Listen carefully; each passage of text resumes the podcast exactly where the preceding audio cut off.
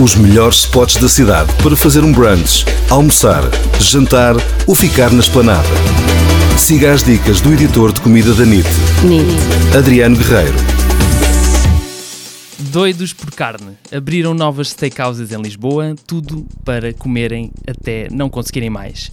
Por exemplo, tem o Labrasa no Parque das Nações, onde por 13,90€ podem comer toda a picanha que quiserem, com os acompanhamentos incluídos. Já em Belém abriu o Varanda Azul, um restaurante que foi agora renovado, fica no estádio do Belenenses e tem vista para o rio. Aqui podem provar carnes maturadas como vazia, lombo, tibone ou entrecote.